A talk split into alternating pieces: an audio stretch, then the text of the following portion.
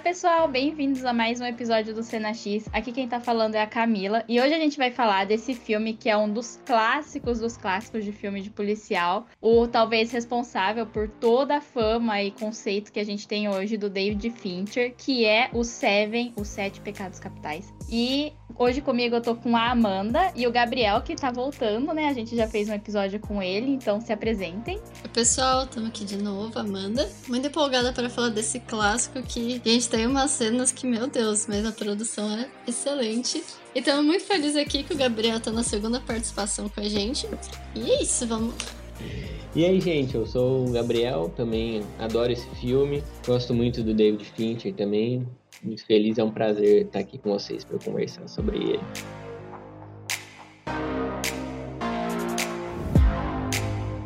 As motivações deles acabam sendo diferentes, né?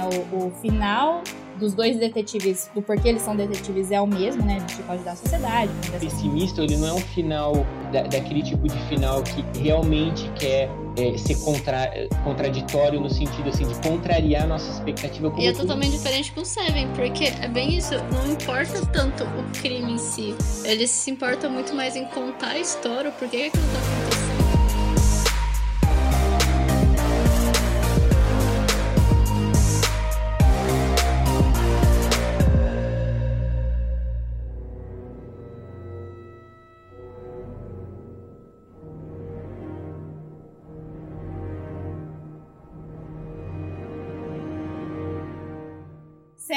Os Sete Pecados Capitais, é um filme de 1995, dirigido pelo David Fincher. É o segundo filme dele lançado, que foi depois do Alien 3. E nele a gente acompanha é, dois detetives da polícia. Um que está para se aposentar, o Somerset, interpretado pelo Morgan Freeman, e o detetive Mills, que acabou de entrar na delegacia do Somerset e vai ocupar o cargo dele. E os dois são opostos, não apenas em idade, em experiência, mas em personalidade também. E eles acabam tendo que trabalhar juntos porque surge um assassino, um serial killer, que se baseia nos sete pecados capitais para escolher suas vítimas e método de assassinato. Então a gente acompanha aí todo esse desenrolar dessa investigação, eles tentando correr atrás de descobrir quem é o responsável por esses crimes e vira também uma corrida contra um tempo, porque a cada vez que ele conclui um pecado, a gente sabe quais são os próximos que faltam, então a gente fica com essa sensação, né, de será que ele vai conseguir completar o set? É um filme muito conceituado, considerado um dos melhores filmes já feitos, né, principalmente do gênero de investigação policial.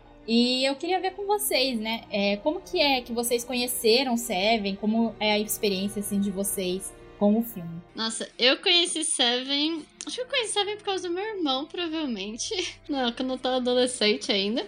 E na época eu nem sabia muito, assim. Eu gostava de assistir vários filmes, mas eu não era muito ligada em. Ai, quem é o diretor? Ou assim, nossa, esse filme é renomado, então vou assistir por conta disso. Não, eu meio que. Eu via indicações e pegava e assistia o filme, era basicamente isso. E eu lembro quando eu assisti, eu devia ter o quê? Uns, é, uns 14 anos mais ou menos. Eu fiquei muito em choque, porque tem umas cenas, assim, que são bem isso que eu acho, na verdade, isso eu acho bem interessante do filme, porque tem cenas fortes, mas assim, ele te poupou de ver como o serial killer tava matando as pessoas. Então eu acho que não ficou aquele. meio que aquela violência descarada, mas ficou o impacto da ação do, do, do assassinato, né? E eu gostei bastante. Eu, foi um filme que me marcou muito.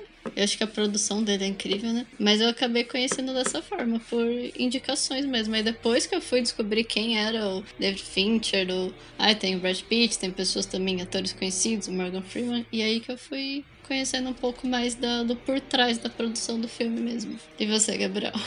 Então, eu, eu não me lembro. Eu lembro quando eu assisti o filme pela primeira vez, mas eu acho que assim. Não sei se eu, se eu tava passando na televisão, eu gravei, ou eu aluguei o DVD, eu não me lembro, mas eu tava assistindo no meu quarto de tarde, assim, e aí eu, eu tava muito concentrado no filme, e tava trancado dentro do quarto, tudo apagado, assim, sabe? Meio que perdi a noção até do tempo, assim, né? Assistindo o filme, fiquei muito imerso. E eu geralmente até não gosto muito desse tipo de filme que explora casos de serial killers ou, ou esse tipo de é, documentário, coisas que tem ultimamente na Netflix tem saído bastante, assim, eu acho meio mórbido, eu fico um pouco mal, assim, eu não, eu, eu não gosto de uma maneira geral. Mas o Seven especificamente, eu acho que por essa questão que a Amanda também é, traz de, de, lidar com esse assunto de uma maneira menos apelativa e um pouco mais é, instigante, interessante, mostrando realmente o impacto da ação e como que é, os personagens ali, a, a, o conflito entre os dois, a personalidade dos dois personagens principais, como eles encaram a situação, eu acho que é o mais interessante. O, o filme não tá preocupado, eu acho que de alguma maneira discutissem essa questão do mal, né, do ali da, da maldade, mas assim não é aquele filme que, que que, que fica chafurdando ali na, naquelas minúcias de, de, serial killer, de querer. É, que, que, tem muita gente que eu acho que, que gosta, tem prazer nisso, né? De ficar hum, investigando. Por exemplo, teve até esse último filme do, do Tarantino que eu achei muito interessante a abordagem dele trazer, porque quando, eu, quando ele falou lá alguns anos atrás que ia ser um filme que ia é, ter ali os assassinatos lá do Charles Manson, então eu falei, nossa, que coisa assim, bad vibe, não é uma coisa que o Tarantino nem parece que é muito a cara dele, nem nada assim, mas é justamente para subverter isso e, e porque assim, segundo ele, toda aquela antiga Hollywood teria quebrado a partir disso. E aí teve uma reação de, de pessoas falando assim, nossa, que absurdo, você reescreveu a, a, história, você tá sendo até desrespeitoso, ou tem gente que é meio que fã do Charles Manson, sabe, que fica revoltada, né, então, sei lá, eu acho que que, que é, minha perspectiva vai, vai, é, vai mais por aí. Depois eu queria até discutir isso aí com vocês, se vocês gostam desse tipo de, de literatura, de documentário, qual a relação de vocês é, com isso, até que ponto há um interesse realmente ali psicológico, entender, entender o porquê né, que os serial killers é, atuam? E até que ponto é assim só aquele jornalismo bem sensacionalista para trazer só essas questões, porque eu acho que não só no documentário, mas no cinema tem um pouco disso também, né, da gente ficar um pouco preso nessas questões ali, sabe, mais desagradáveis, vamos dizer assim. Bom, parei aqui o meu minha introdução.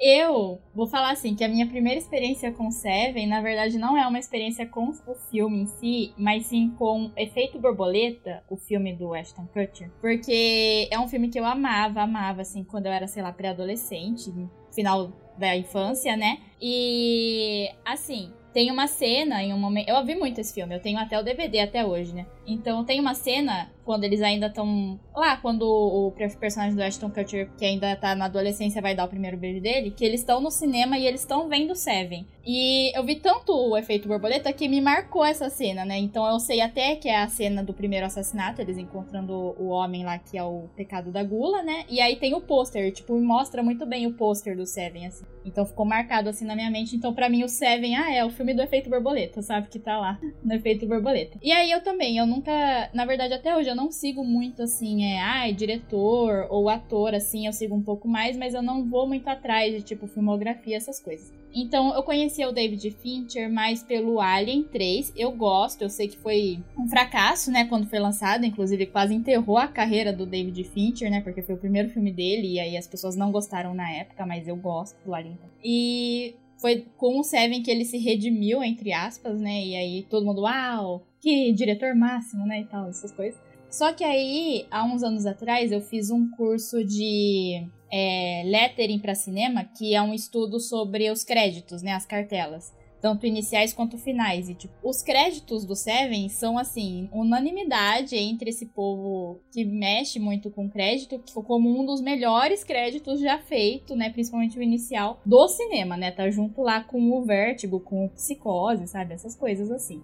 E é inclusive muito legal toda a história. Eu adoro o trabalho do Kylie Cooper, né, o responsável pelos créditos, que é todo manual, não é nada, foi tipo ele filmou mesmo, escreveu as coisas, bem legal, né? Então aí, depois de fazer esse curso que eu vi todo mundo falando, um dia também tava passando na TV, eu falei, vou ver.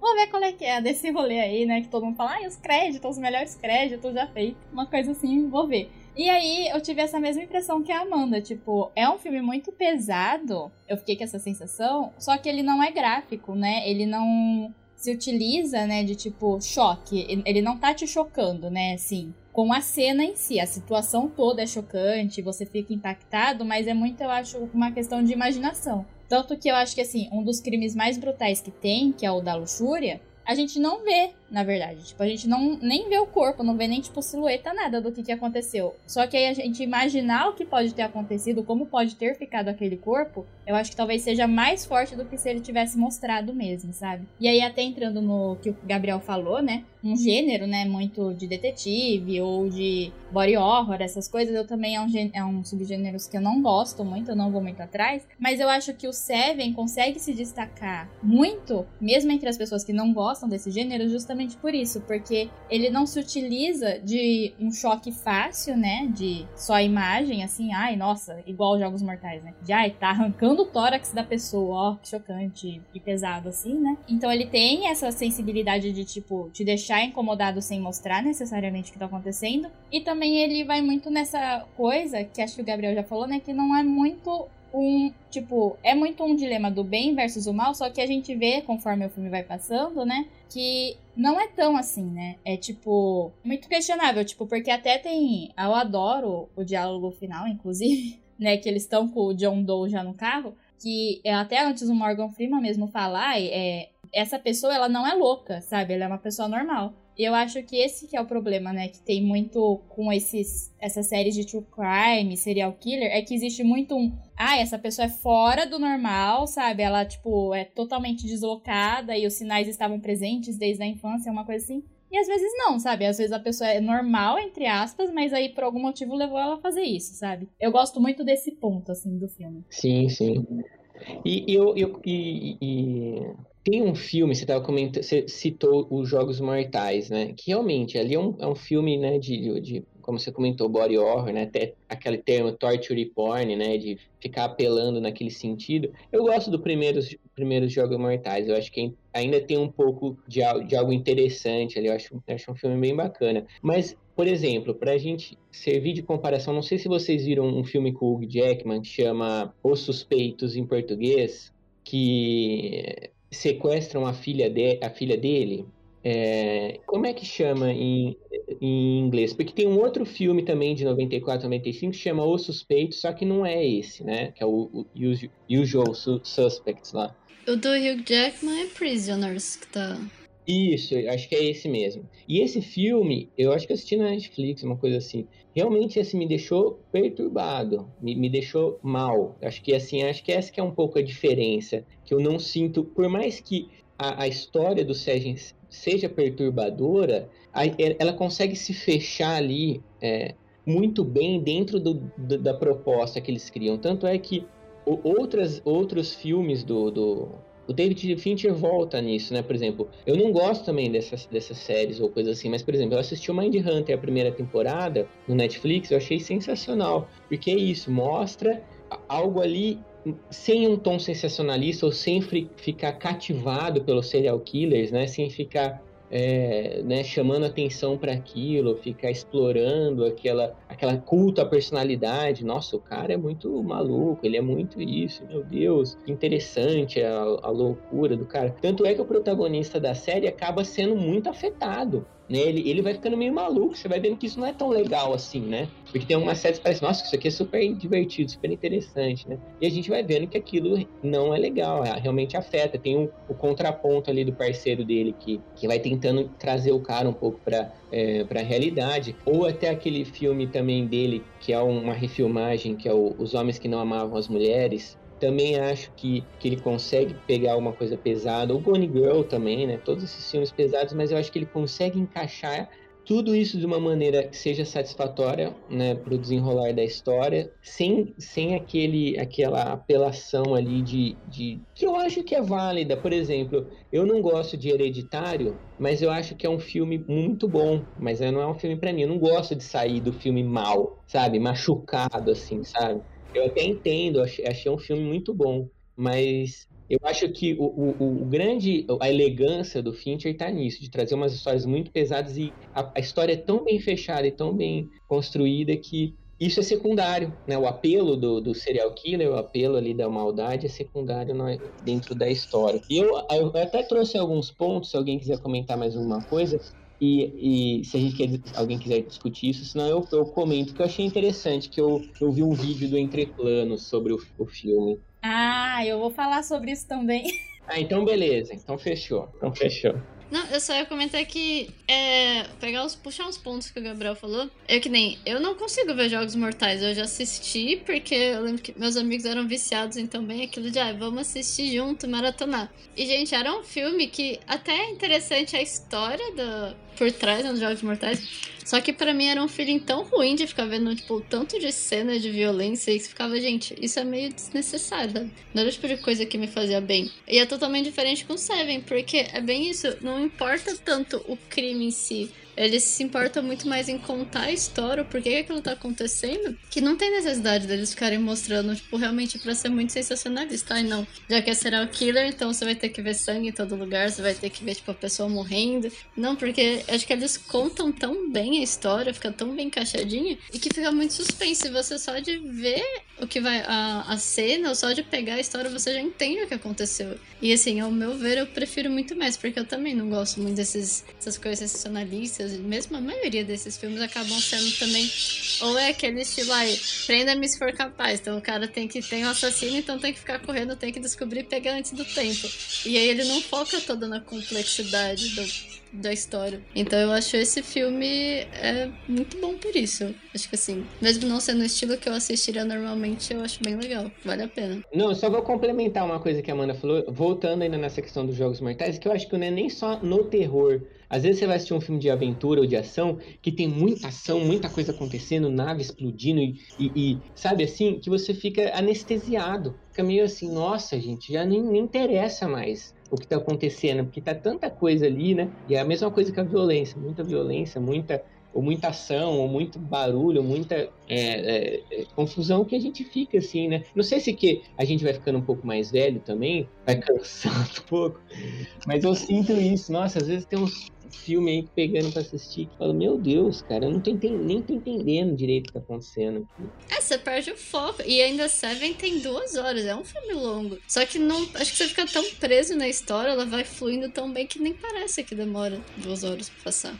Sim, e eu acho interessante, né? Porque vocês dois, eu também, né? Citei os Jogos Mortais, mas eu acho que, igual o Gabriel falou, que os Jogos Mortais eu gosto também muito dos Jogos Mortais até o primeiro até hoje, porque se você for ver, ele não é muito gráfico primeiro, sabe? Então, por exemplo, até a famosa cena de decepção lá do pé do moço, né, que acontece no final, a gente não vê essa decepção, a gente vê a reação da outra, do outro personagem que tá no cômodo e ouve o som e a expressão de quem tá fazendo isso, mas você não vê o ato acontecendo, né? Então, o primeiro Jogos Mortais, quando você para pra analisar, ele também não é muito gráfico, né? O problema é que a partir do segundo ficou aquelas cenas longas e aí a pessoa cai no negócio cheio de agulha e seringa e enfim, aquela cena super longa que é para te deixar mal mesmo, né? Mas eu concordo, né? Eu acho que, igual o Gabriel citou outros trabalhos do Fincher, eu gosto muito desse, dessa sutileza que ele tem para trabalhar esses assuntos. Igual, eu amo, amo Garota Exemplar, eu gosto muito do livro e do filme.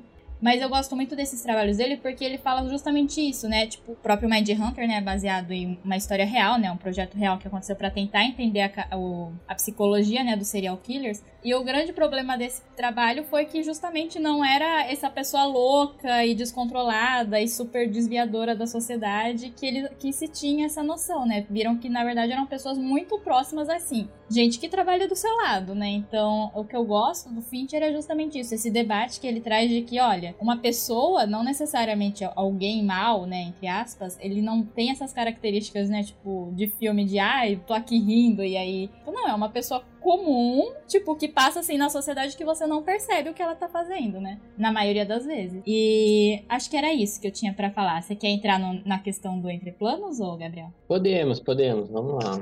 É, aí o Gabriel já citou, né, o, a questão do entre planos, eu também, há uns, quando lançou o vídeo, eu acho, não, não lembro de quando é esse vídeo do Entre Planos, eu vi. Ele fez uma análise do Somerset, né? E aí depois eu até vou falar uma outra análise que eu fiz sobre o Mills e o John Doe, né? Mas eu gosto muito dessa análise que ele fez, que o Somerset seria as sete virtudes, né? Porque a gente tem os sete pecados acontecendo. E aí o personagem do Morgan Freeman seria as sete virtudes. Eu acho que isso é um outro elemento muito legal, porque para mim, não sei para vocês, o Somerset ele é muito mais próximo do John Doe do que do Mills. Tipo, se você for ver, tipo, os dois são muito cultos, são calmos. O problema dos dois, até no último diálogo, a gente vê isso, né? E o personagem do Morgan Freeman falou, fala no meio do filme isso. Que ele não gosta da apatia que existe no mundo. E é o que o John Doe fala, né? Ele fala, ai, se não for uma coisa chocante, ninguém vai prestar atenção porque tá todo mundo anestesiado, que é apatia também.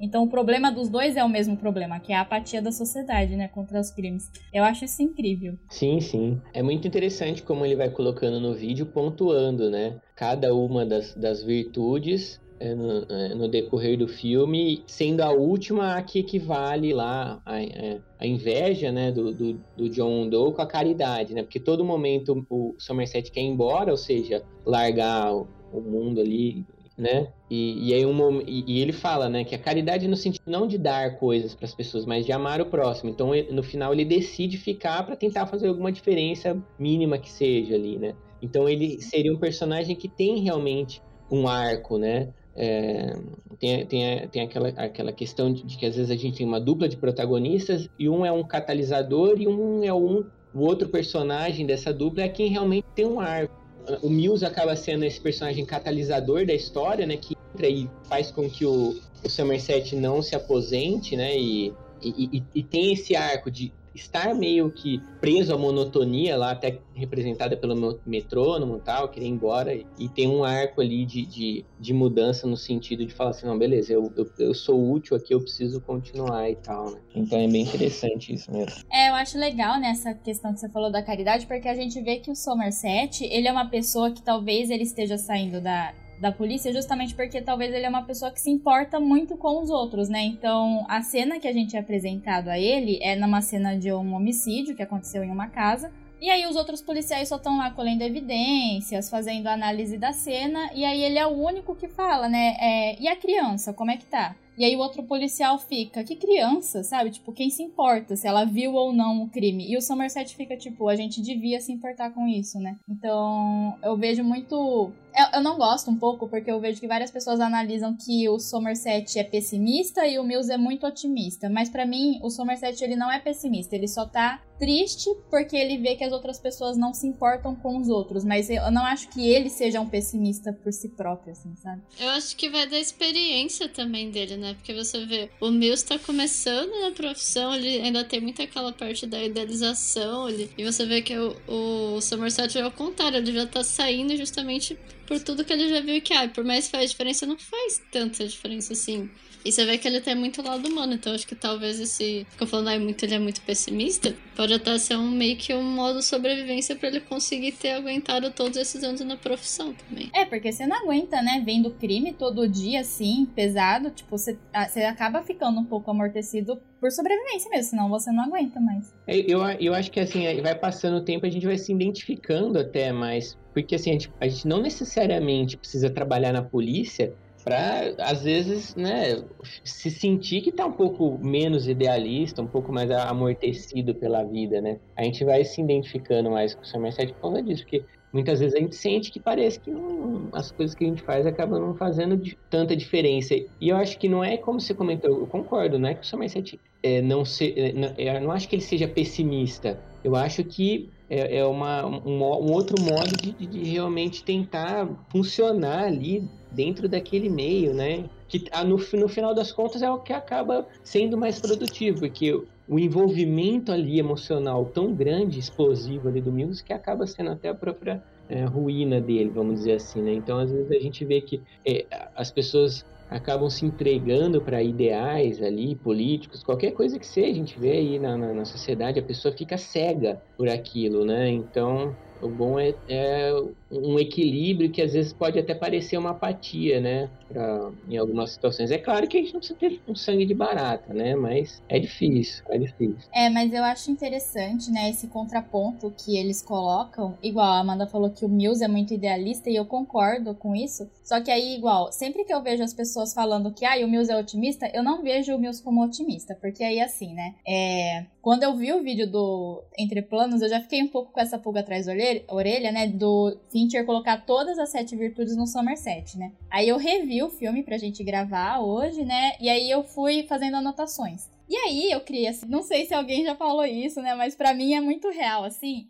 Que na verdade, para mim, quando você para pra analisar, o Mills e o John Doe são os sete pecados juntos. Tipo, é, você consegue colocar o sete nos dois, assim, sabe? Então, para mim, essa questão do Mills, que todo mundo fala, ah, ele é muito otimista, para mim não é um otimismo, para mim é vaidade mesmo, porque ele se acha, ele acha que ele vai conseguir. Ele acha que ele vai ser o herói, até o Somerset fala para ele, ah, você se acha o herói, sabe? Então, porque ele tem essa visão, ele acha que ele vai ser mais inteligente que o assassino, que ele vai superar tudo, né? Aí eu até anotei aqui qual é o pecado de cada um, né? Porque assim, é, uma das coisas que aí, entrando um pouco, eu acho que o John Doe entendeu errado, né? Porque ele escolhe uma vítima para cada pecado, mas é porque, se você for ver a descrição dos pecados, elas meio que se entrelaçam, né? Tipo, um pecado é muito relacionado ao outro, né? Então, é que o que eles falam é que normalmente você tem um que se sobressai. Mas um é muito próximo do outro, né? Então, só citando um exemplo, tipo, gula, na verdade, não é necessariamente de comida, é sobre você ter e querer consumir cada vez mais. Mas isso também é ligado à avareza, que a avareza é você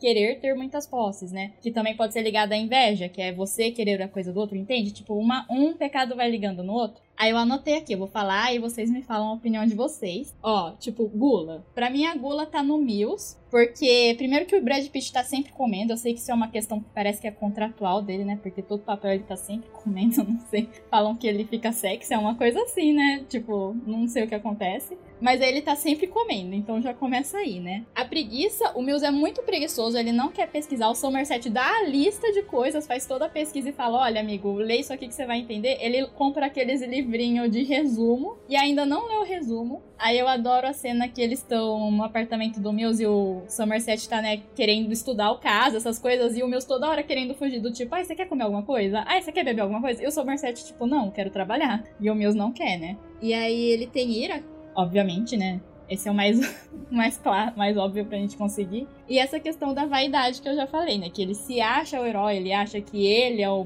melhor, o inteligente, tanto que ele se coloca acima, né, dos assassinos, dos lunáticos, como ele fala, os loucos, né? Porque ele é uma pessoa normal, ele é superior a essas outras pessoas que cometem esses atos. Então, para mim, esses seriam, esses quatro são do Mills, e aí os que sobram, né? Que é a avareza, porque se você for ver o John Doe, ele é muito, né? Tipo, ele quer ali uma atenção, ele deseja um status elevado, assim, ele se acha ou iluminado, umas coisas assim, né? E a luxúria e a, inveja, né? Que é o que faz ele ir atrás do Mills. E a luxúria eu acho que tá um pouco ali porque a luxúria é o desejo, né? Na verdade, não só o desejo sexual, mas o desejo exacerbado. Então ele acaba desejando muito, tipo, uma coisa que ele não tem, né? Que é a vida do Mills, que aí vira a inveja. E aí, essa questão da vaidade eu também acho que tá nele, tanto que o porquê eu amo tanto a cena final no carro é que é muito um conflito de ego, né? Se você for ver, Tá os três, né? O John Doe, o Mills e o Somerset. Mas quem tá conversando é só o Mills e o John Doe. E é um, muito uma guerrinha de ego, de ai, ah, você se acha demais, que não sei o que lá. Aí o John Doe fala, ai, você acha que você é importante?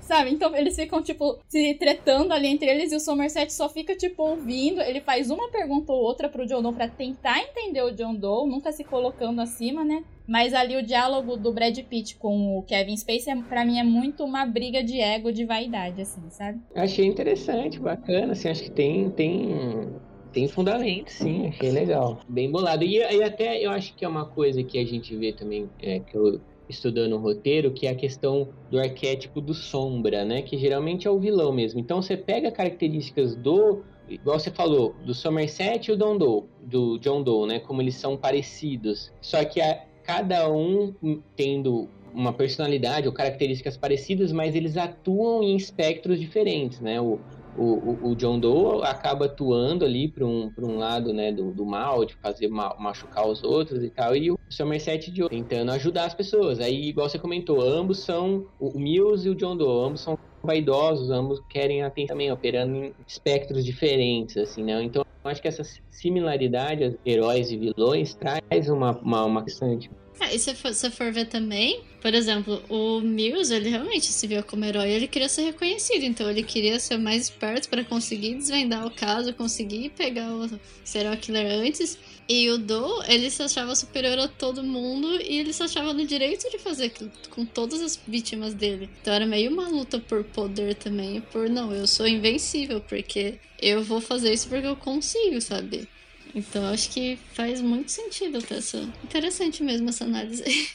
Mas uma coisa interessante que eu ia comentar? Eu, eu revi também faz pouco tempo O Silêncio dos Inocentes, que eu acho um. Nossa, fiquei. Fazia tempo que eu não vi, mas fiquei bem preso, bem, achei bem interessante a história. E é legal porque tem um, uma, outra, uma outra adaptação de um livro do, do mesmo autor que traz a primeira aparição do Hannibal Lecter, chamado Dragão Vermelho. E aí tem a refilmagem, mas tem um filme de 80 e poucos lá, que chama Caçador de Assassinos, alguma coisa assim.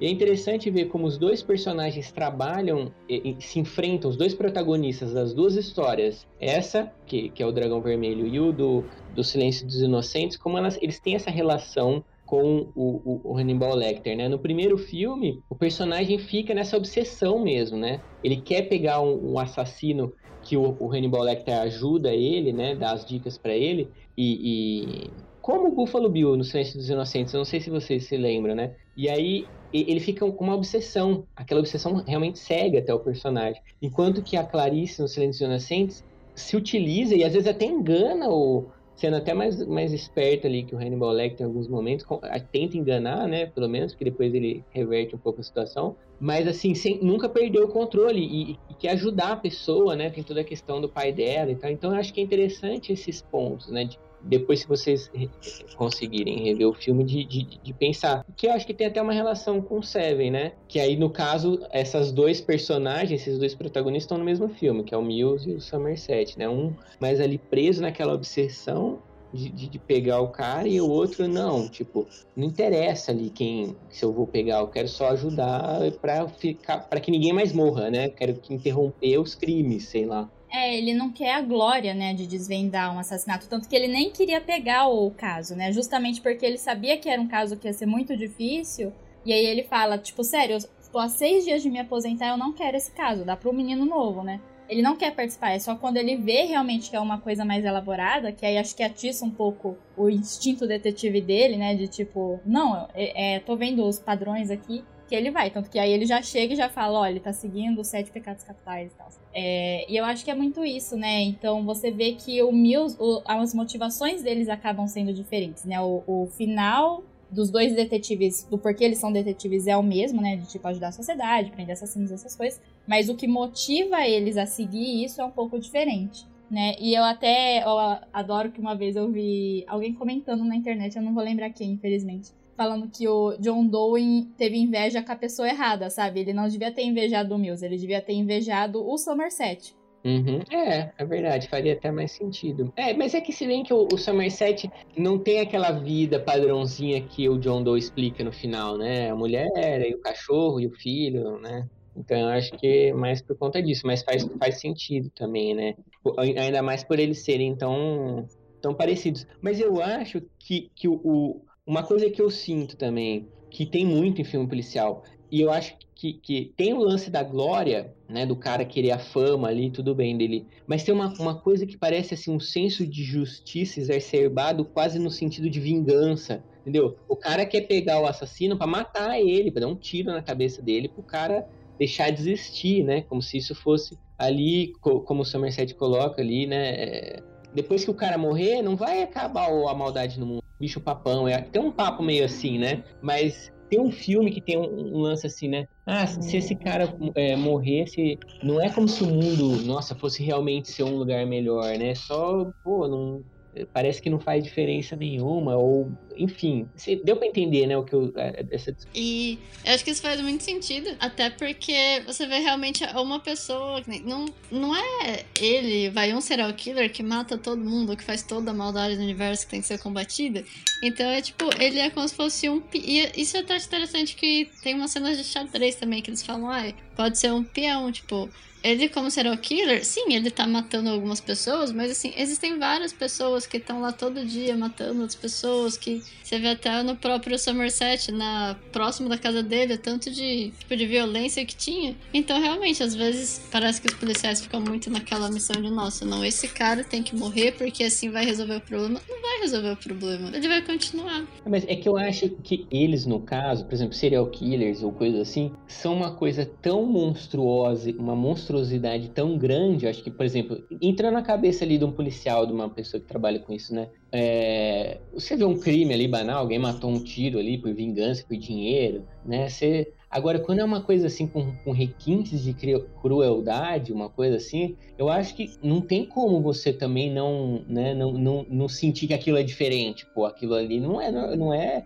não tá dentro do, do, do, que é comum aqui, né, no nosso, na nossa rotina ali e tal. Então, porque, por isso que eu acho que, que dá esse sentimento. E eu acho que tem alguns filmes que se aproveitam disso, né? É, é a história, né, do, do, do bicho-papão mesmo, da, daquela maldade primordial que a gente vê em história e sempre viu e tal. E tem alguns filmes que se aproveitam disso. Eu acho que funciona até, né? Às vezes com uma catarse. A gente, a gente quer, né, ver o, vilão se dando mal no, no, no final. Qualquer tipo de, de, filme que seja, pra gente, pelo menos naquele universo da ficção, alguma coisa, né? Ter um, um, um senso ali de, de, de, justiça ou de completude, uma coisa que pelo menos, ah, essas duas horas aqui o, o, mal foi derrotado, o bem venceu o mal, e aí a gente fica um pouco mais relaxado ali, extrava, extravasa um pouco essas angústias. É, eu acho que, inclusive, isso que vocês estão falando, né, de que é muito comum a gente ver filmes, séries, enfim. Eu sou a prova viva disso porque eu adoro Law and Order e Law and Order é isso, eles não matam nenhum criminoso, tá, gente? Mas é muito isso, né? De ai, ah, o policial vai triunfar no final e vai descobrir o crime e os culpados serão julgados, umas coisas assim. Né? Então a gente vem numa, muito nessa cultura de a, acreditar, né, que tipo,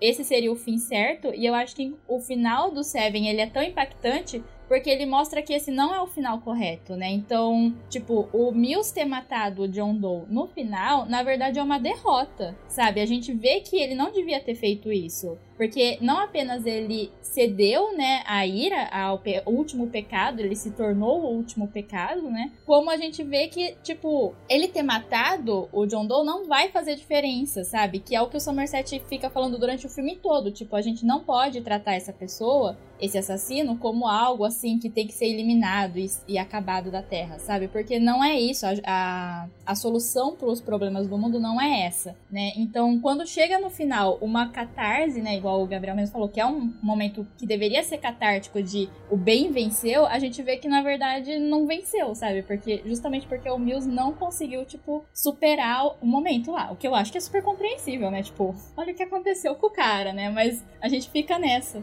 Mas, mas, mas você vê como o final é incontornável? Não tem como, praticamente, o, o Mills não matar o, o cara ali, né? Não matar. Que se, se, se, se o Joe do ter, sei lá, fugisse ou não, o final fosse um pouco diferente. Ele não é um final é, pessimista, ele não é um final da, daquele tipo de final que realmente quer é, ser contra, contraditório no sentido assim de contrariar nossa expectativa como público que invariavelmente a gente quer um final feliz, né? É difícil a gente é, querer um, que o filme termine mal, a menos que seja uma história trágica, né? Como seja essa que a gente vê que aquilo caminha para um, um, um, esse desenlace. Então é diferente. Tem outro filme que também eu fiquei muito transtornado, chama Os Estranhos. Não sei se você já viu, que é esse filme de home invasion, assim, que chega um, um, um, pessoal, começa a fazer um monte de maldade com um casal e tal, e, e, termina de um jeito assim, niilista, sabe assim, só maldade, e você fala, poxa, eu não tive nem o prazer de entrar no filme. E sair assim um pouco, ter, ter uma sensação ali, né, de, de, de, de, dessa, dessa catarse, de alguma coisa assim, né, é muito, muito impactante. Então eu acho que assim, por mais que o, o bem tenha sido derrotado, ou igual você falou, né, Camila, fica uma coisa ambígua, vamos dizer assim. Você sente um certo alívio, não sei vocês, mas eu, você involuntariamente sente um certo alívio. Nossa, matou o cara, então tudo bem, é, foi, é, não deveria ter feito isso, é óbvio, a gente racionalmente pensa como não é a coisa certa se fazer, mas não teria. Se ele não tivesse matado, colocado a algema no cara e levado no carro, a gente ia até ficar meio inconformado. Não é natural, parece que assim, na nossa, na nossa instintivamente ia ser mais incômodo do que o cara dar um tiro na cabeça. Não sei se eu tô falando besteira, mas vocês entendem o que eu tô querendo dizer? Sim, faz sentido. Dá até, tipo, uma sensação de justiça pelo que faz. Mesmo a gente sabendo que não é, assim, justo, né? Não entrando nesse mérito, mas você fica com uma falsa sensação até porque você pensa, pode se ele fosse preso, ele ia continuar vivo, vai que ele ia sair da cadeia, vai que ele ia matar mais pessoas, e aí, tipo, a história continua, sabe? E agora não, ele morreu, tipo, teve um encerramento. E justamente é quando você começa a pensar, não, se você for ver,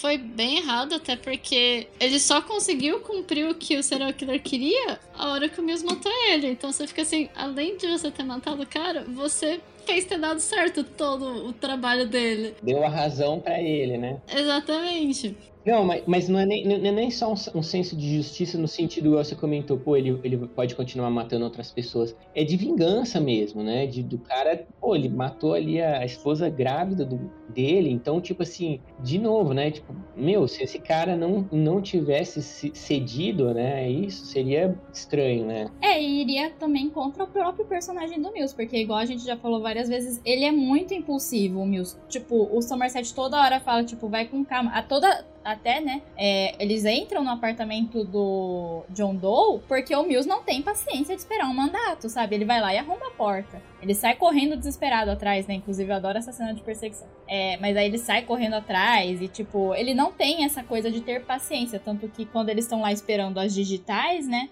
O resultado das digitais na delegacia, você vê que ele tá nervoso, que ai, como assim vai demorar todo esse tempo, que não sei o que lá, vai lá e dorme, tipo, porque ele não quer esperar enquanto o Somerset tá lá tranquilo, né? Então, o Mills não ter feito isso não, não casaria, eu acho, com o personagem dele, porque durante todo o filme a gente vê que ele é muito impulsivo. Acho que isso é construído de propósito, justamente por conta do final também, né? É, ia ser muito incoerente, porque realmente, na cena mais emotiva, com mais emoção da história para ele, aí ele ia ter paciência e ia conseguir não matar o cara. Tipo, não, não tinha como.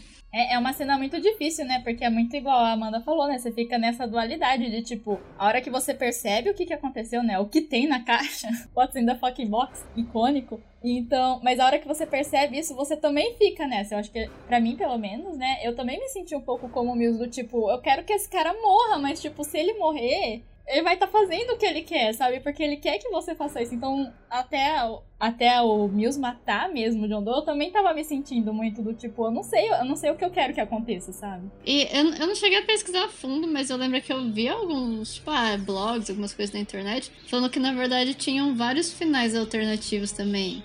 E que eu lembro que até um comentava que nem seria a Trace, né? Que não aconteceria nada com ela, mas que seria um tiroteio e aí eles iam fugir. E eu fiquei assim, gente, nenhum desses outros finais possíveis faria sentido, porque realmente é dá muita raiva, é muito triste o que acontece, mas combina completamente com a história. É que a questão do final, né? Talvez o Gabriel, né? Que ele estuda roteiro, essas coisas, talvez possa falar. Mas até onde eu sei, o Seven era quando foi feito o roteiro, né? E foi tentaram vender para os estúdios, era um roteiro que ninguém queria fazer sem alteração no final, né? Porque é muito pesado o final, muito pessimista, deixa as pessoas tristes no final, alguma coisa, então as pessoas não quiseram. E aí, até, até onde eu sei, pelo que eu entendi, o David Fincher só conseguiu fazer esse final porque o Brad Pitt e o Morgan Freeman ajudaram ele, tipo, no estúdio a falar: não, tem que ser esse final, sabe? Alguma coisa assim. É, eu, eu não sei também minúcias ali, histórias de bastidores, mas eu sei essa, esse lance dos finais que, que, que eles tiveram, né, que, que bateu o pé ali para conseguir, foi foi até filmado de uma maneira diferente, e aí voltaram, enfim. Tem um, tem um negócio que até o, ele fala lá no Entre Planos, né, que, que a, a citação ali do Ernest Hemingway ia pro começo, eles jogaram pro final para casar ali com todo o arco ali do, do personagem, que o mundo é um bom lugar e vale a pena lutar por ele, e ele fala que eu concordo com a segunda parte e tal. Então eles jogaram isso pro, pro final. Mas é isso, é, é, é realmente é um, é um final muito difícil, mas eu acho que ele é conclusivo, né? É meio que inescapável, se você for parar para pensar, por conta de tudo isso que a gente vem, vem conversando então. É, eu acho interessante, né? Porque é um final muito inescapável, só que eu acho que o filme, como todo, ele quebra muito o gênero de investigação, né? Porque normalmente num gênero de investigação, filmes policiais, é, são os policiais que descobrem as coisas, né? Só que no Seven você vê que eles não descobrem nada praticamente, né? Tipo, eles conseguem descobrir o apartamento do John Doe porque o personagem do Morgan Freeman tem acesso lá a uma lista de pessoas que pegam livros em biblioteca e aí eles acham o John Doe, o apartamento.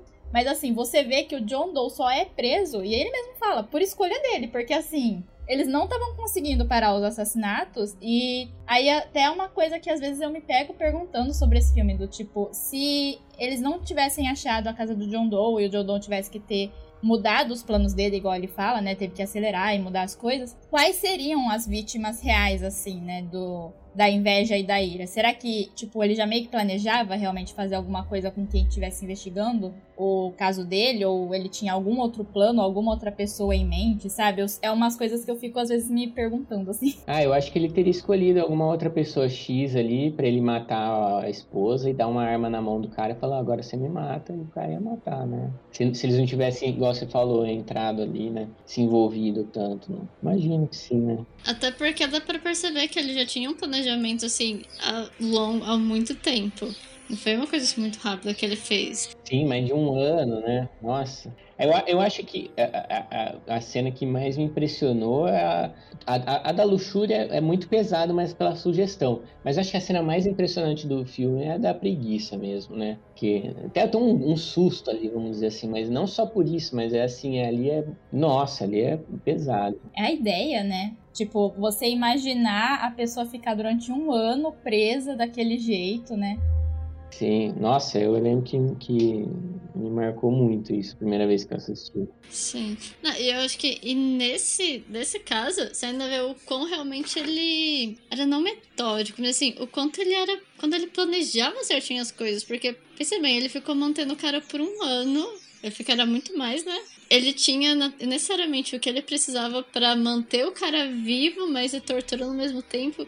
Então é muito bizarro você pensar como que funciona a cabeça dessas pessoas, sabe? Não, mas, mas aí que tá. Eu acho que, que eu acho que um, um lado interessante também do, do Seven é que ele é, ele é um pouco fantástico, assim. No sentido que ele é quase uma, uma fábula, assim, né? É uma cidade que não existe, ninguém nunca fala o nome da cidade, eles sempre escondem, né? De propósito. Não tem muitos nomes de nada. É, tudo dá muito certo. Igual você falou, pô, o cara poderia ter morrido, poderia ter feito um monte de coisa se dá errado, né? Mas tudo funciona como se fosse um reloginho ali pra gente ter, né? Essa história funcionando tão bem, né? Tão bem cronometrada. Eu acho que, que, que o, o, lance é isso, né? Jogar com as emoções, jogar com, com uma construção tão boa da história e não ficar tanto ali procurando é, ficar nessa, nesse negócio do, do, do, das razões, do serial killer, traumas e não sei o que. Tem um pouco isso, né? Ali a questão dos diários, ele ficar escrevendo, né, sobre as, a, a, maneira como ele enxerga o mundo, essas coisas assim, né, de ficar é, anotando tudo e tal, mas eu acho que isso é, como eu comentei, é secundário, você não tem um prazer em, digamos assim, tanto entrar na cabeça do serial killer como acompanhar aquele, aquele relógio ali em funcionamento tão bem intrincado. Assim. Pelo menos o meu prazer ali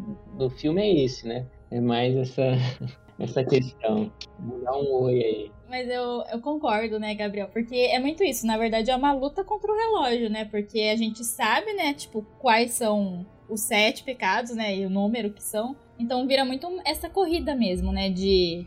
Ai, será que vai dar tempo? Você vai conseguir? Então é muito um relógio. E essa questão que você falou de ser muito uma fábula, para mim é muito. Tem muito simbolismo no filme que eu acho que se encaixa nisso, nessa, no que você falou. Porque se você for ver, o filme se passa durante sete dias também, né? Então ele começa na segunda-feira e o ato final dele é num domingo.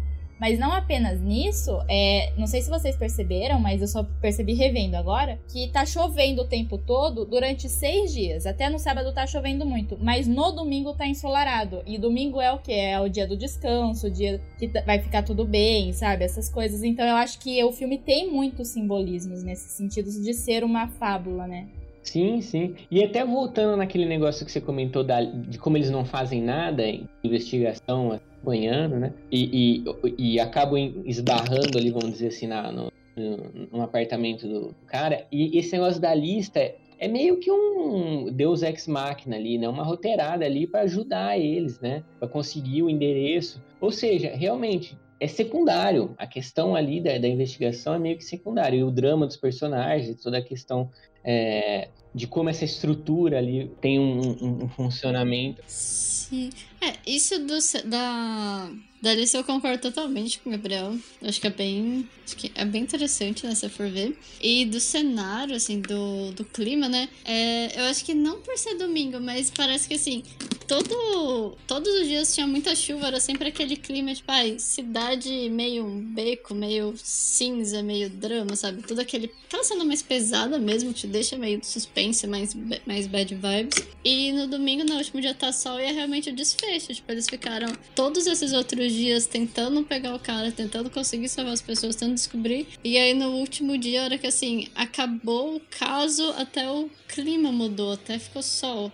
Não sei, eu, eu vejo meio desse jeito. Não sei se tá certo ou não, mas é a impressão que eu tenho. Não, mas eu acho que é mesmo do tipo, ah, eles estavam, tava tudo, né, tipo, meio nublado, sem conseguir enxergar nada. E no dia que a gente descobre quem é, é quando tudo fica claro, né? É legal, e, e você usa, né, da, da, da, a questão audiovisual da história, né, pra você contar uma história ali no cinema, a gente tem que usar mais, né, dessas ferramentas, né, visuais e de som e tal, e não só ficar preso ali no, é, no roteiro. Essas pistas, essas, essas né, simbol, simbolismos, como você comentou, é, que deixam tudo mais interessante, né? Pensar essas coisas. Ele é muito detalhista, né? O David Fincher e tal. Então acho bem legal isso aí. É, eu concordo que ele é muito detalhista e uma das coisas que eu mais gosto, assim, nesse filme de detalhe dele, na verdade, é a câmera. Porque é incrível, né? Que assim, é, parece muito claustrofóbico o filme todo. Tipo, parece que tá fechado, que você tá, tipo, meio opressivo, assim. Mesmo em cenas que, assim, eles estão andando na rua, parece que tá uma coisa, assim, em volta por conta do jeito que filmaram, né, a cidade, assim. Mas eu acho legal na câmera, porque ele tem uma câmera bem estável, né, assim, se você for ver no filme todo. Menos na cena de perseguição, né, que acontece com o music John Doe e na última cena, né, que é a cena mais emocional. Então eu acho até incrível a cena de perseguição, o porquê eu gosto tanto dela, porque ela é muito confusa. Mas assim, um confuso bom, sabe? Eu acho que é proposital essa confusão, porque você não entende muito bem, tipo, se eles estão subindo, se eles estão descendo no prédio, tipo, para onde eles estão indo, o que que tá acontecendo. Tipo, a, a geografia do lugar não é muito explicada, sabe? Então você fica muito perdido, né? E aí me lembra muito, né, é a Divina Comédia, né? Porque tem todo o rolê, né? De, do Dante descer o inferno e subir o céu, essas coisas. E aí me lembra muito isso, porque você também não sabe, tipo, o que que tá acontecendo? Eles estão subindo, estão descendo? Sabe? Tipo, pra onde eles estão indo, né? E aí acho legal, porque aí acaba, tipo, fora, né, dos apartamentos e assim, no chão. A, a perseguição acaba literalmente com o Mills no chão, né? Do tipo, ah, ele voltou pra terra, alguma coisa assim, sabe? Então, eu adoro essa cena de perseguição, eu acho ela muito boa. Legal, eu gosto também dessa cena, é muito boa. e mantém a identidade ali também, né? Até o fim, né? Do... E ele não tá nem fugindo um pouco desse, dessa questão da perseguição, mas é, não sei se vocês viram isso na época, se realmente foi uma surpresa ali que o Kevin Space estava no filme. Porque não tinha internet, né, cara? Eu acho que isso que era um lado bom das coisas, né? É, porque ele nem tá no crédito, né? É, então, por isso, né? Você consegue segurar uns spoilers por mais tempo. Verdade. É, se eu não me engano, é porque ele tava, né? Igual o filme que você comentou que ele tava, né? Os The Usual Suspects, né? Que ele é o assassino no final lá, o criminoso. E foi muito perto. Então aí o David Fincher, pelo que eu sei, ele ficou tipo, mano, se a gente colocar que ele tá aqui Aqui no filme todo mundo vai saber que ele é o vilão, né? Porque ele só aparece no final. E para mim, eu vi, né? Igual eu falei, muito tempo depois do lançamento. E pra, eu não sabia que ele tava no filme também. Então quando ele aparece também foi uma surpresa para mim, sabe? Eu fiquei tipo, ah, o Kevin Space é o vilão, sabe? Dá um, dá um impacto muito maior. E não sei se, então, é isso que eu tô comentando. Não sei se eu você esconder que um ator. Vocês conseguem lembrar? Eu tô tentando puxar aqui de cabeça alguém que. Um filme que teve um ator que ninguém sabia que tava e nada a gente. É, ficou sabendo, assim, sabe? No filme. No filme. Porque de vez em quando tem assim, por exemplo, no trailer, é, você esconde, né? Não põe o personagem, mas por exemplo, o Luke Skywalker aí no último Star Wars, todo mundo sabia que ele ia aparecer. Não apareceu no trailer, mas a gente já sabia, né? Enfim, mas agora não ter nenhuma ideia, chegar no cinema, uma boa surpresa. É, eu acho, não sei se foi surpresa real, né? Mas eu, eu lembro que todo mundo comentou do, do Brad Pitt no Deadpool 2, né? Que ele faz uma aparição de tipo dois segundos, literalmente, assim, sabe? E pare... eu acho que ninguém sabia que era ele. Sabe? Tinha esse boato de que era um ator muito grande de Hollywood que ia aparecer muito rápido, mas não sabiam. Eu sei que parece que o que os estúdios estão fazendo hoje é mandar a lista errada do elenco pro IMDB, né? De tipo, gente que não tá no filme, tá, sabe? É, colocar o nome errado de umas pessoas, o papel errado, umas coisas assim, eu, eu sei que tá acontecendo. É um jeito de burlar, porque realmente agora com a internet é muito difícil você manter em segredo as coisas. O tanto de informação que vaza, enganar com a lista eu achei ainda interessante. E, e, e, sabe o que é engraçado? Nós já estamos desvirtuando um pouco do assunto, mas eu acho que assim, o trailer, o trailer antigamente era algo para instigar você aí assistir o filme. Então ele dava uma, uma pista, mas mantinha um segredo, né? Você queria desvendar o que vai acontecer. Agora o trailer hoje em dia é assim, nós vamos te mostrar tudo o que vai acontecer para você chegar no cinema e tá 100% satisfeito, ou seja, você não tem nenhuma surpresa. Chegar lá, ó, é exatamente isso que você viu no trailer. É o contrário. Não sei se vocês concordam comigo, mas eu sinto um pouco isso, sabe? Não, eu honestamente não assisto mais trailer. Assim, eu assistia no cinema, porque não tem como você não ver, mas de eu ir pegar e procurar algum trailer, porque é muito frustrante você saber o que acontece. E justamente, você, antes você via o trailer, porque, nossa, vai sair um filme legal, que, mais ou menos sobre o que vai ser. Aí você pega e assiste. Mas agora não, você vê, tem, tipo, vários spoilers, gente. Dá uma pista, né? Não, tem, tem trailer que até divide ali, três atos. Mostra ali, aí tem um ponto de virada que mostra o que vai acontecer com o personagem. Aí tudo que acontece é o final, praticamente. Você já vê ali o, o desenlace da parada, você já sabe quase o filme inteiro. Praticamente o filme inteiro. É, eu vejo ainda alguns trailers, né? Igual recentemente eu vi o trailer do novo Matrix. Eu vi também. Eu vi, mas é porque eu nem ligo tanto também, pra dizer bem a verdade, assim, ser surpreendido nesse caso. Então, é que o que eu gosto, assim, é, gosto, né? Tipo, eu vejo normalmente, se eu quero ver o trailer, eu vejo o primeiro trailer. Porque o primeiro trailer, normalmente, ele não tem tanto, sabe? É mais um, uma coisa inicial, igual o trailer da, do próprio Matrix, era, foi uma coisa bem do tipo, o que tá acontecendo, qual vai ser a história, né? Enfim, já tem mil teorias aí circulando na internet. Eu sinto que isso acontece mais a partir do segundo, do terceiro trailer. Ah, mas é sei lá, eu, eu sinto que, que rola um pouco isso, né? E aí a pessoa não fica satisfeita nem de ver o trailer, igual você comentou já. Meu Deus, eu quero saber tudo, tudo. E aí, um, a hora que chega de assistir o filme é só para provar que você estava certo, estava errado, ou que você já sabia tudo, do que para realmente, né, desfrutar ali do, é, do prazer, né? Acho que aquele medo também, aquele como é que falam né? É, fear of missing out, uma coisa assim, sabe? Que, que é que as pessoas ficam bem, né, presas nessa coisa. Assim. É, eu acho interessante nisso, né, de, de teorias, é porque se as pessoas acertam as teorias, elas também ficam bravas, né, do tipo, ah, então não fui surpreendido, eu fico assim, amigo. É previsível, né? É, tipo, a pessoa. Igual, isso aconteceu muito com Westworld, né? Tipo, que as pessoas ficavam revendo o episódio, buscando dicas, tipo, frames, essas coisas. Aí elas acertaram, porque um bom roteiro construído é assim, ele dá dicas, né, do que tá acontecendo, não vendo além. E aí chegou o último episódio e disse, é, eu já tinha adivinhado isso. Eu fiquei tipo, querido, aí também é meio difícil, né? Tipo, a pessoa não vai criar uma coisa do além. Não, é, se, se, se, cumpre ali a sua expectativa, você fica bravo, se não cumpre, você fica bravo, de tanto que você fica ali, né? Sim. É, eu tenho a impressão, até a gente já comentou isso em algum dos outros episódios, de parece que as pessoas estão assim, hum, a gente tá muito condicionado agora a ter umas histórias, né? Você sabe o começo, meio, fim, e você tem muita informação rápida, ainda mais com o streaming, com as coisas, você meio que tem muito. Você tem muita possibilidade, é, tem muita opção diferente de filme, tem muita história diferente, mas elas meio que seguem um padrãozinho. Pensando se talvez não pode ser um pouco por isso também, porque se você for ver o trailer, teoricamente deveria ser uma chamada pra história, mas as pessoas já nem, assim, muito. Não todo mundo, né? Não generalizando, gente. Mas parece que às vezes o pessoal tá querendo consumir tão coisas leves, mais previsíveis, que aí a própria produção do trailer pode ter começado a seguir por essa linha. Mas é só a minha opinião, né? Eu nem tenho. Acho que o Gabriel tem muito mais experiência por ser mais da área, né? Pra falar com propriedade essas coisas. Não, eu. eu, eu é, isso aí, isso eu não sei. Eu não sei como, assim. É, se as pessoas ultimamente se a pandemia influenciou, porque assim, a gente atualmente está consumindo coisas que acho que estavam sendo produzidas um pouco antes. Eu acho que a gente vai começar a, receber um, um, tipo de entretenimento pós-pandemia agora a partir do ano que vem. A gente tem que ver como é que vai as coisas vão, vão mudar assim nesse sentido. Pelo que eu escuto e vejo o pessoal falando também, eu acho que até os blockbusters vão dar uma uma abaixada assim na, na, na, bola no sentido de é, não vai ser tão mais fácil atrair tanta gente para ir no cinema e ganhar essa grana rápida, né? Porque o que eles faziam assim, é aquela promoção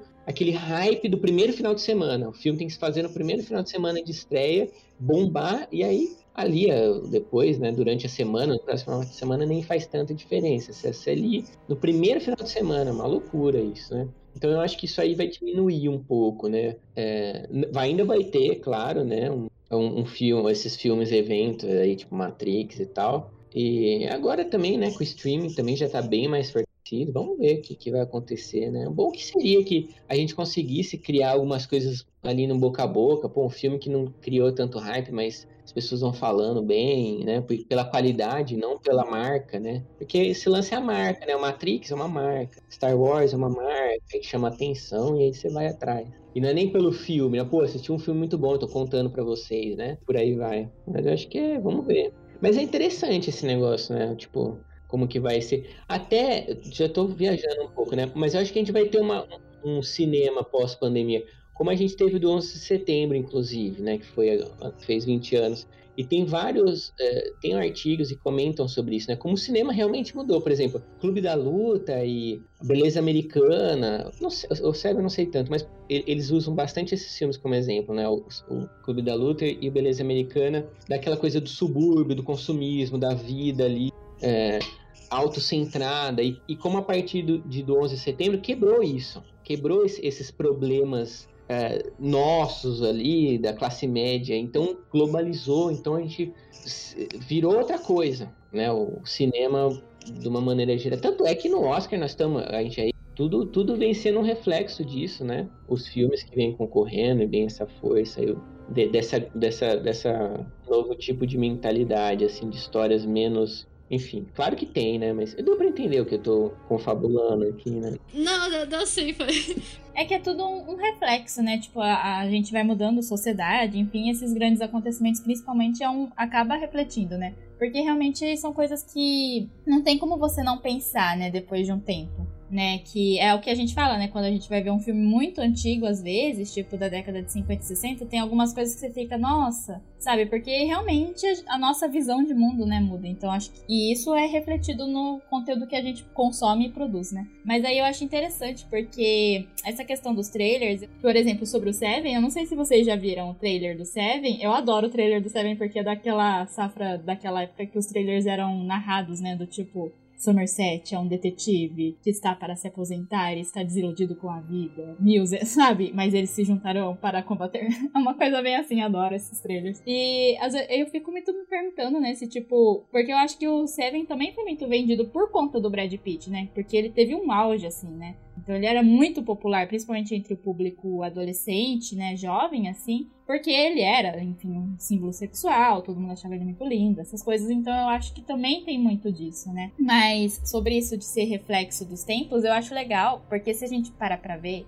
Seven é da metade da década de 90, né? Então a gente estava se aproximando lá na virada do milênio, né? O bug do milênio. E era um momento em que tava todo mundo do tipo, ah, o mundo é esse mesmo. Antes, né, do 11 de setembro, o mundo tava, ah, o mundo é assim mesmo é, essa sociedade é isso, não vai acontecer nada para mudar. Tava todo mundo muito pessimista, né? Tanto que várias pessoas estavam bem preocupadas com a virada do milênio, essas coisas. E Seven reflete isso, né?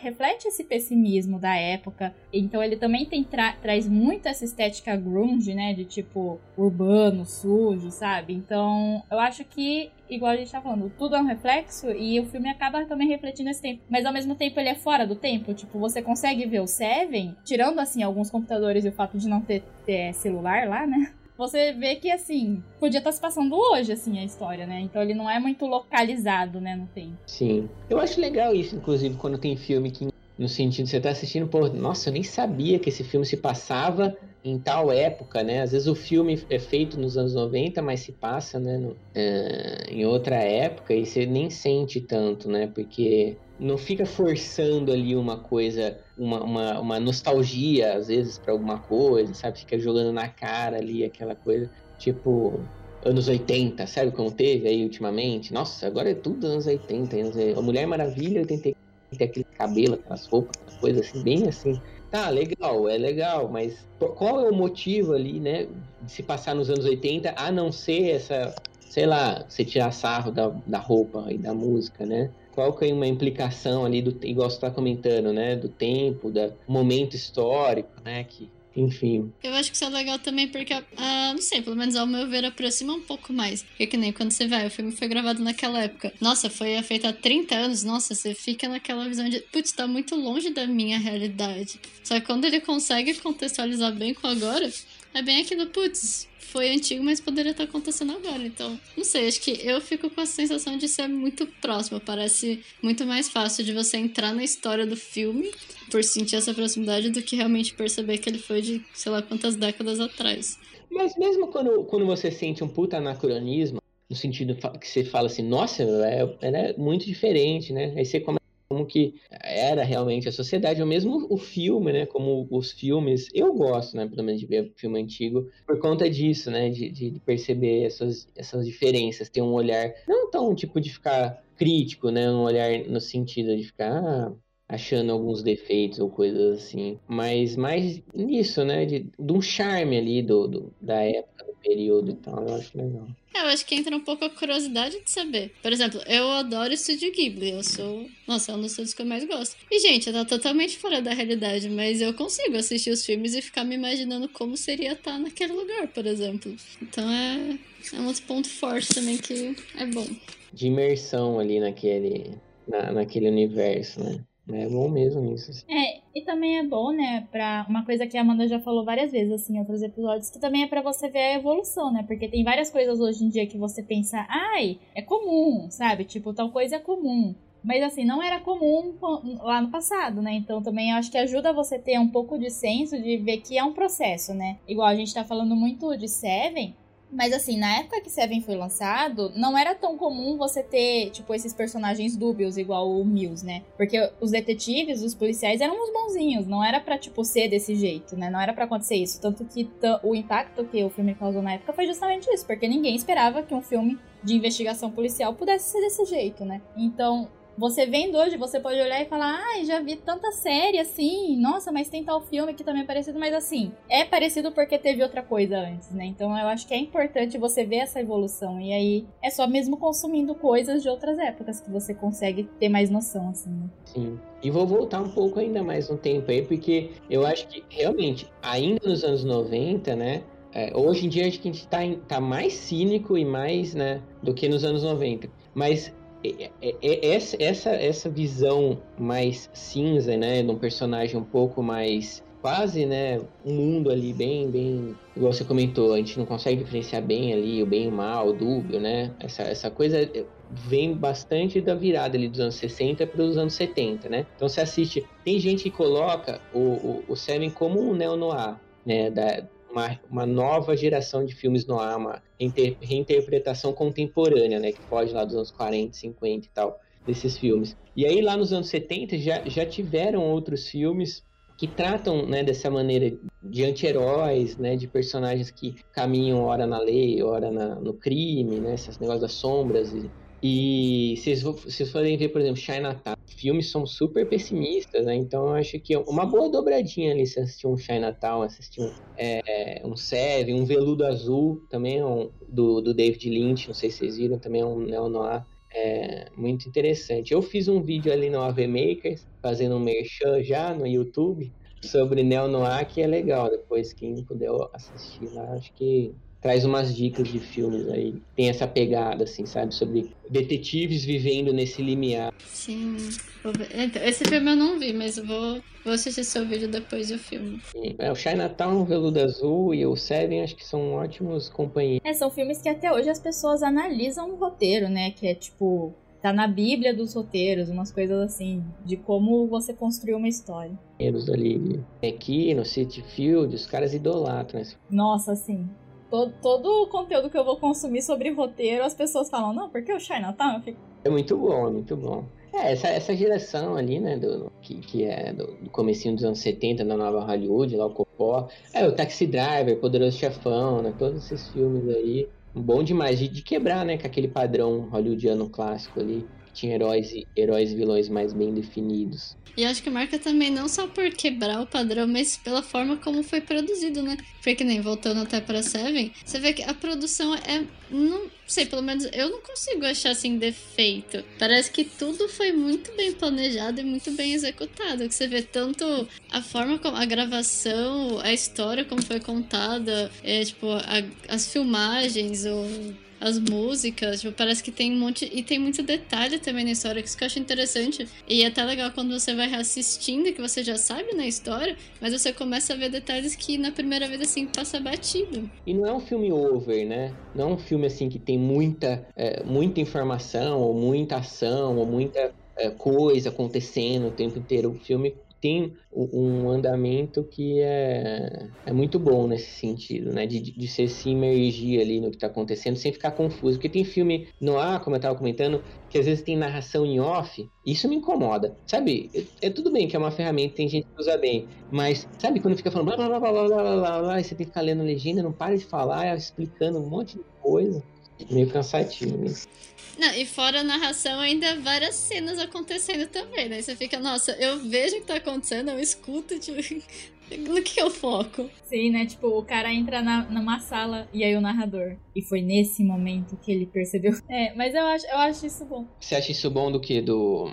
Não, do ritmo do Seven, porque realmente eu acho que assim, se você for analisar ele cruelmente, ele é um filme parado em que, tipo, meio que nada tá acontecendo, né? Os personagens só estão indo de um lado pro outro tentando entender. Mas aí, ao mesmo tempo, você fica, igual vocês falaram, preso, né? Tipo, é um filme que tem quase duas horas de duração. E assim, você fica, tipo, em, preso ali, porque você também entra nessa coisa mesmo, igual os personagens, de tentar entender o que, que tá acontecendo, né? Qual vai ser o desfecho, o que, que vai acontecer a seguir, assim, sabe? É, tem uma coisa que eu não gosto no filme, mas aí é coisa pessoal minha, né? Que é a Gwyneth Paltrow, sabe? Eu tenho problemas, assim, com ela. Então eu não consigo ver muito filme dela, assim, que ela tá, sabe? Então tem isso, mas aí não é um problema do filme, é um problema meu. Que outro filme, só por curiosidade, por que você tem um pouco dessa questão? Você acha ela meio ruim, assim, como atriz? Ou é uma coisa meio implicância ali, pessoal? Não, então, não é nenhuma questão da atuação dela. Eu acho ela uma boa atriz. Eu gosto da atuação dela. Mas é que eu não consigo hoje em dia dissociar ela do Goop, né? Que é a empresa que ela tem, que é uma empresa, assim, bem complicada, sabe? Que vende essas coisas de. Hum, não tô sabendo. Tô por fora, tô por fora. É, não, não pesquisei então, porque senão vocês não vão conseguir. Aí tem gente que também fala, nossa, é uma pessoa horrível, nem vou assistir mais esse filme. Ou, pô, tem um monte de filme, né? É, o Bebê de Rosemary, que, tem, que é do Polanski, pô, você é um puta filme, aí você vai deixar de assistir, né, por causa dele. É uma outra discussão, uma, uma puta discussão isso, mas eu entendo, eu entendi, é que eu não sabia, eu não sabia, por isso que eu perguntei. Não, é só para dar um, uma pincelada assim do problema é que essa empresa dela ela vende aquela é, medicina alternativa, sabe? Só que é extremamente cara as coisas que ela vende e super assim, já foi provado que não funciona ou que pode até trazer mal para a saúde mesmo das pessoas, sabe? Então, e é dela, tipo, tanto que o GUP é a abreviação do nome dela, né? Então eu não consigo hoje em dia ver ela e não lembrar disso, sabe? Então é triste, sabe? Porque era uma atriz que eu gostava, assim mas tudo bem. Não, eu entendo, eu entendo super. É um tema bem interessante pra gente conversar. A gente até falou um pouquinho também no, no último episódio, né? Quando eu comentei do justamente do Johnny Depp, por outras causas, mas dá pra aprofundar bastante nisso. Bom, eu, não, eu só ia comentar que eu acho que assim, tem alguns casos que você consegue meio que isolar, né? Eu tento, tento isolar, tento analisar o filme fechado, sem esse contexto extra-filme. Não, porque, né? A gente se perde ali, né? um monte de coisa que você for ver. Até você ficar pensando em coisas nada a ver com isso especificamente, mas com finais alternativos. Aí você fica pensando, poxa, mas se tivesse feito esse final, e aí você não consegue ver ali, desver o que você viu, né? Uma cena deletada, um final alternativo, você fica com aquilo na cabeça, enfim. Mas eu acho que o, o problema é o seguinte, né? Na minha opinião, pelo menos, é quando isso, é, é, é, esse problema extrafílmico entra dentro do filme. Por exemplo, Woody Allen, também outro, outro caso emblemático. No Manhattan, cara, ele namora, tem lá 50 anos, namora uma menina de 16, 17, 18, que, que sabe, né? Então você fala assim, cara, aqui não dá, não tem como, né? Não tem como você deixar de. Tem outros filmes que, que eu consigo é, curtir, acho ótimos filmes, né? Mas aí, aí nesse caso aí não tem como. É, é uma coisa que eu falei com a Amanda nesse, nesse episódio mesmo que ela comentou que ela falou do Johnny Depp, que é uma coisa que, assim, eu evito muito pesquisar a vida de, sei lá, diretor, ator por conta disso, sabe? Porque eu acho que é, ine é, inevitável. Você vai acabar se deparando com alguma coisa que vai abalar um pouco, né? Mas assim, a Gwyneth é, não, me, não me atrapalha na visita ao filme, sabe? Mas é só que é uma coisa que aí sempre que eu lembro que ela tá, sabe? Eu, eu fico igual, tipo, Shakespeare apaixonado. É um filme que eu gosto, né? Pelo menos eu, que eu me lembro, eu gosto, né? De quando eu vi, mas é um filme que sempre que eu penso, ah, eu vou rever. Aí eu lembro que ela tá, eu fico, ai, amiga, você tá lá, né? Sabe? Mas assim, se eu fosse ver, igual o Seven, né? Quando eu vi o Seven, tipo, isso não afetou a minha visão do filme, né? Sim. Mas até em Seven, a participação dela é boa, mas é tão. Assim, é que é muito importante, mas as cenas com ela são muito poucas também, na verdade. Se você for contar, vai, sei lá, ser tipo 15 minutos que ela aparece, eu acho. Isso. É rápido. Mas uma coisa que eu não sabia é. Não sei se vocês sabiam que ela tava namorando o Brad Pitt durante o Seven. Eu descobri recentemente, eu fiquei chocada. Eles eram um casal real, assim, sabe? Porque tem várias histórias de bastidor, assim, o Seven, pelo que eu vi. Tipo, parece que o Brad Pitt tá com o braço enfaixado. Não era pra ele estar tá com o braço enfaixado, né? É porque na cena de perseguição, ele quebra, quebrou em uma cena que não foi usada, infelizmente. Ele acabou quebrando uma janela que tava, tipo, de uma vidraça e ele cortou muito a mão do tipo assim, chegou no osso, sabe? Mas ele continuou filmando. Ele continuou filmando, aí a hora que acabou a gravação, ele foi lá, né, do David Fincher. Oi, me machuquei aqui. Ah, acidente de trabalho.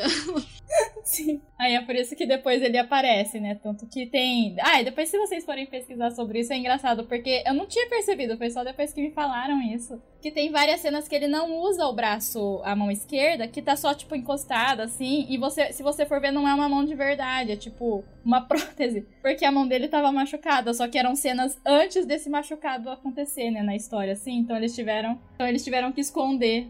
Bastidores são sempre interessantes, né? Do filme, acho que eu não tenho mais nada para falar. Mas eu lembro que o Gabriel você tinha comentado da. A gente conversar sobre um, uma, uma pergunta que você tinha pensado em fazer pra gente, que agora eu esqueci o que era exatamente. Mas acho que era a nossa opinião sobre esse tipo de filme. Ah, ah nossa, é. De, de coisa de serial killer, né? É, o que, que vocês acham sobre isso, sobre essa, so, sobre esse mercado, né? Porque tem Dark Side Books lá, os caras vendem livro pra caramba que é tipo meu amigo assassino, sei lá, umas coisas assim. Diários de um assassino. Bom, eu honestamente assim, eu não gosto, tanto é que eu evito assistir. Eu só acho. O único ponto que eu acho interessante, que aí até entra no porque eu gosto de Seven, é em pensar mais na parte meio que no motivo, na parte mais lógica, ou de você tentar entender o que aconteceu, que nem. Isso é que funciona muito bem no Seven, né? Porque você já. Uh, desde o comecinho, quase você já entende que ah, vai ser sobre os sete pecados, até porque é o título, né? Do... Tem como você não pensar não descobrir isso. E aí você fica, nossa, eu já sei o que são todos os crimes, mas como que vai acontecer? O que que o que, que o serial killer da história pensou em fazer, qual situação ele criou, ele resumiu para chegar no, nessas pessoas, sabe? Nesses pecados. Então, eu acho interessante quando são séries de serial killer, de assassinato, enfim, de entender meio que essa motivação e a parte mais psicológica por trás. Porque eu pessoalmente gosto muito de dessa estudo mais psicologia, mais psicanálise. Então, quando tem esse viés, eu acho interessante. Mas eu vejo, pelo menos de, assim, eu não assisto quase nada, pra ser sincera. Porque me faz muito mal também. Acho que. Primeiro que aquele negócio, você não quer assistir. A gente sabe que acontece vários assassinatos, vários absurdos. Mas você não quer, tipo, nossa, no meu horário de lazer vou pegar pra assistir um caso que matou várias pessoas. Não é o tipo de coisa que eu faço, não faz bem. E eu, mas eu vejo que muitas das séries que ficam saindo até recentemente, saíram uns documentários também no Netflix, de, assassinato até de um Estados Unidos, né? Da praia lá de Long Island, que até hoje não sabem direito o que foi. E a impressão que eu tenho é que parece que a maioria dos recentes recentes, pelo menos, são muito mais sensacionalistas, sabe?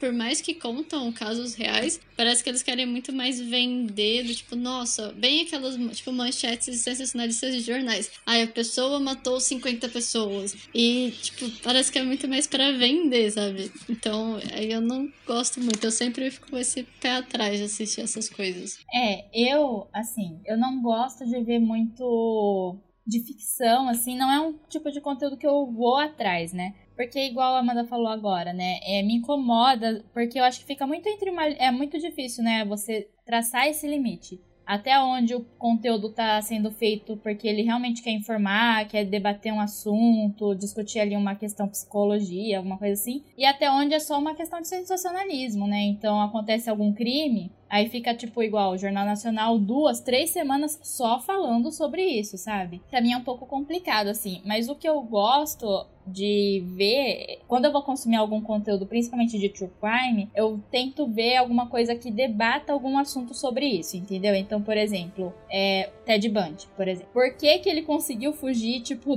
durante o julgamento dele, sabe? Tipo, por quê, né? Como que ele conseguiu isso? É, algumas coisas assim. Então, até você falou da Dark Side, eu concordo que eles têm muito livro desse gênero, mas tem uma série de livros deles que eu gosto que chama Lady Killers, né? Que é a história da, de mulheres serial killers, né? Que não é tão comum, que a gente não tem tanta notícia. E esse livro é justamente para debater do tipo, por quê? Sabe? É, e é muito essa questão que, ai, ah, porque tem muito esse, essa ideia, né, de que mulheres não seriam capazes disso. Mas será que não são capazes mesmo? Ou será que elas escapam justamente porque ninguém imaginaria que elas estão fazendo isso, né? Então é um livro que debate muito essa questão, assim. Então, quando tem esses debates, eu acho interessante porque acaba permeando muito a sociedade, né? Tipo, visões que a gente tem, coisas que acontecem na sociedade acabam sendo reflexos, né? E a, refletindo nesses casos. Tem. Eu acabei esquecendo de um detalhe, porque eu foquei muito nos serial killers, mas, por exemplo, séries de investigação, ou mesmo de assassinato, assim, não policial, mas quando tem assassinato eles vão tentar descobrir, eu gosto. Justamente pela pela parte de detetive, porque eu acho muito interessante. Então, que nem Sherlock Holmes. É algo que eu gosto muito, tipo, tanto dos livros quanto das séries. Bones, que é uma série adolescente, que assim, eu era viciada. Eu ficava assim, gente, nossa, eu gostaria muito de trabalhar fazendo isso. Porque acho que entra muito aquela parte mais de focar na investigação em si. Porque o crime acaba sendo, lógico, que tem impacto. Tem hora que você vê os crimes e você fica, gente, que absurdo, né? Como que acontecem essas coisas?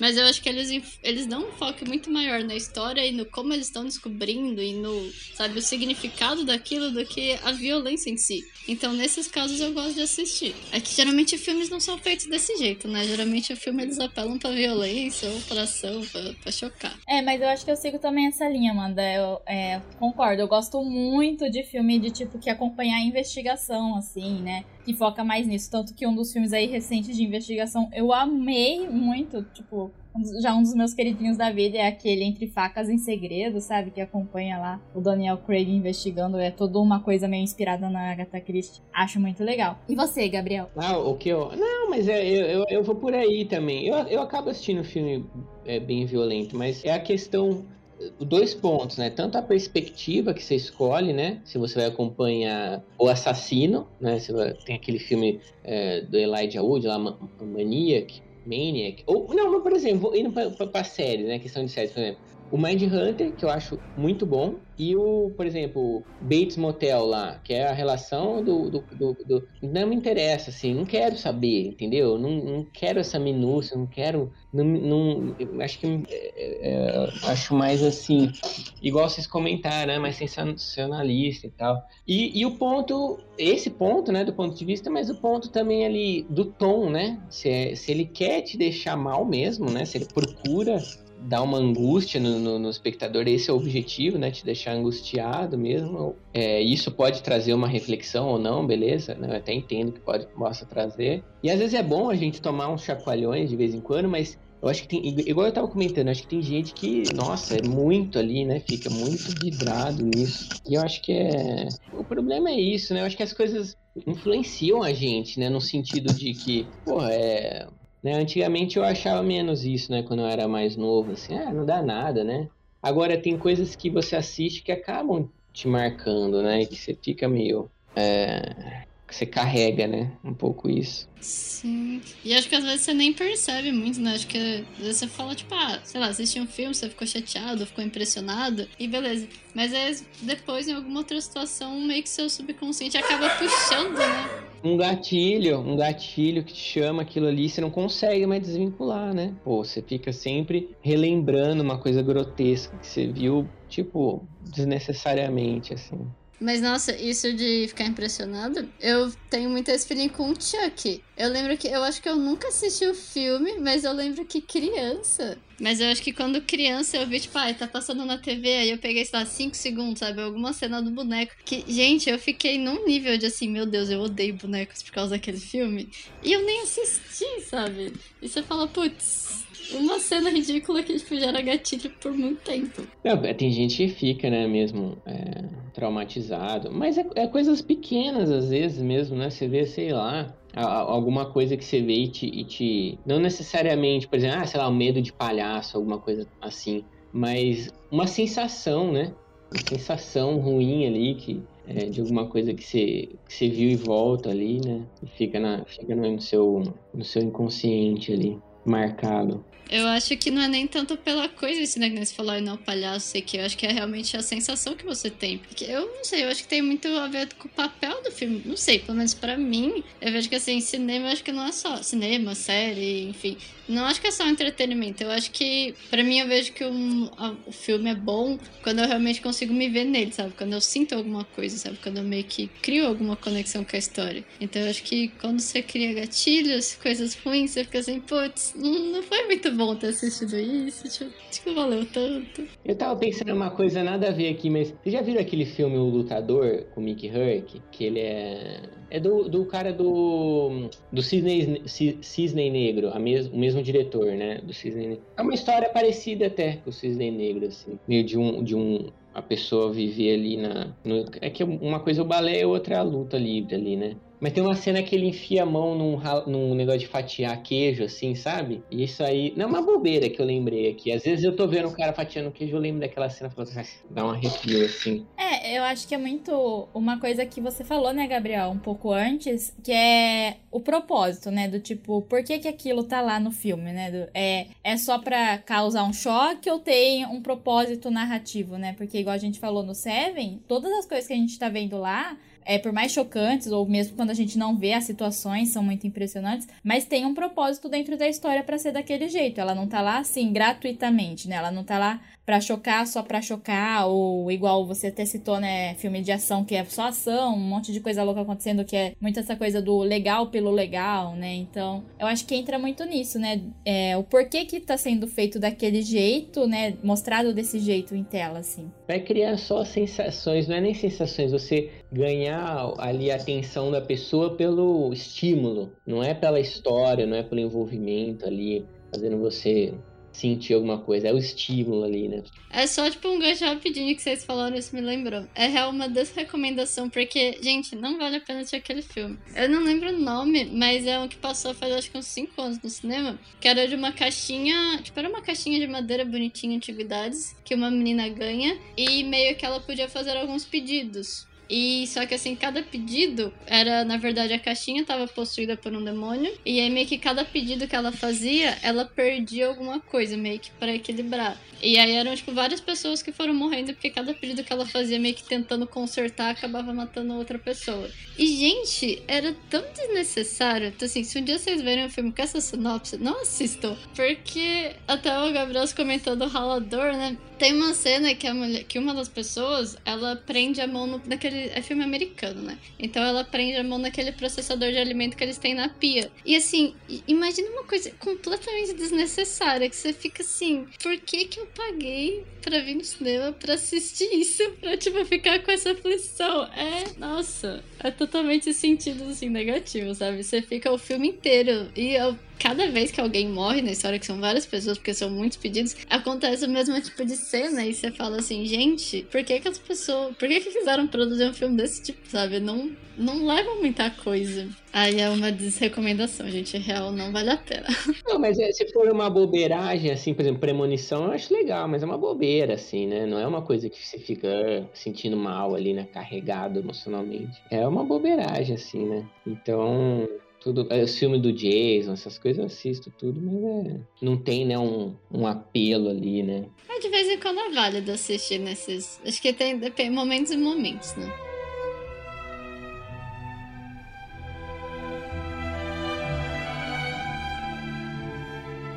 Pessoal, chegou ao fim nosso novo episódio. A gente espera que vocês tenham gostado de conversar com a gente sobre Seven. Espero que vocês tenham anotado todas as dicas também. E a gente tá muito feliz o Gabriel ter topado de novo participar aqui. A gente gostou muito mesmo. Fica bem feliz com a participação. E isso, sigam a gente. Sim, e não esqueçam também, pessoal, de vai seguir o Gabriel, vai assistir os vídeos que ele tá fazendo, que são muito legais. E até a próxima.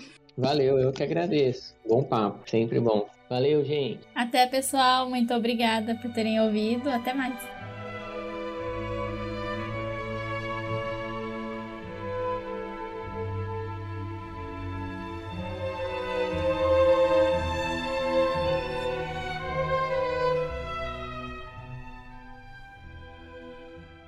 Esse podcast utiliza as músicas de Dan Henning e de Howard Shore.